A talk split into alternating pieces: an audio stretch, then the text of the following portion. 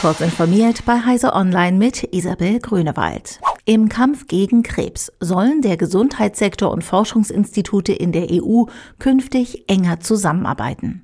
Die Europäische Kommission fördert die Initiative zu bildgebenden Verfahren in der Krebsmedizin mit 18 Millionen Euro. Sie soll Datenbanken miteinander vernetzen, um Bilddaten aus der Krebsmedizin auszutauschen. Darüber hinaus soll es mit der neuen digitalen Infrastruktur künftig möglich sein, künstliche Intelligenz mit großen Datensätzen zu trainieren und gleichzeitig die Datenschutzgrundverordnung einzuhalten.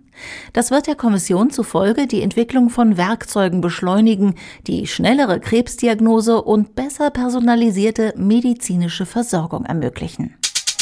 Für die Umsetzung der elektronischen Patientenakte, kurz EPA, startet die zur Versicherungsgruppe Ergo Group AG gehörende private Krankenversicherung DKV eine Zusammenarbeit mit IBM Deutschland.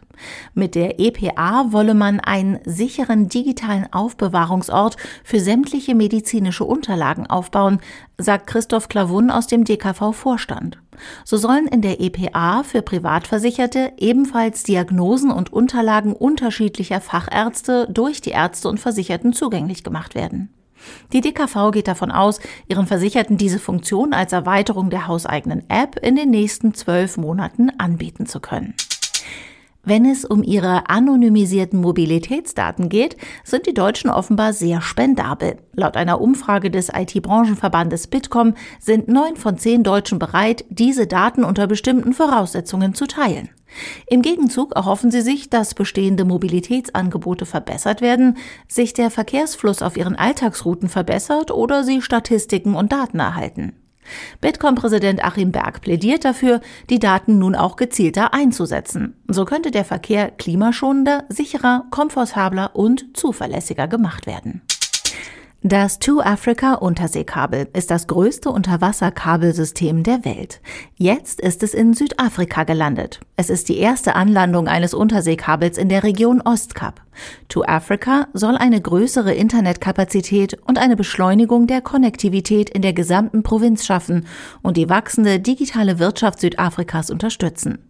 Das Kabelsystem mit einer Länge von 45.000 Kilometern und einer geplanten Kapazität von 180 Terabit pro Sekunde wird Europa, den Nahen Osten und Afrika miteinander verbinden.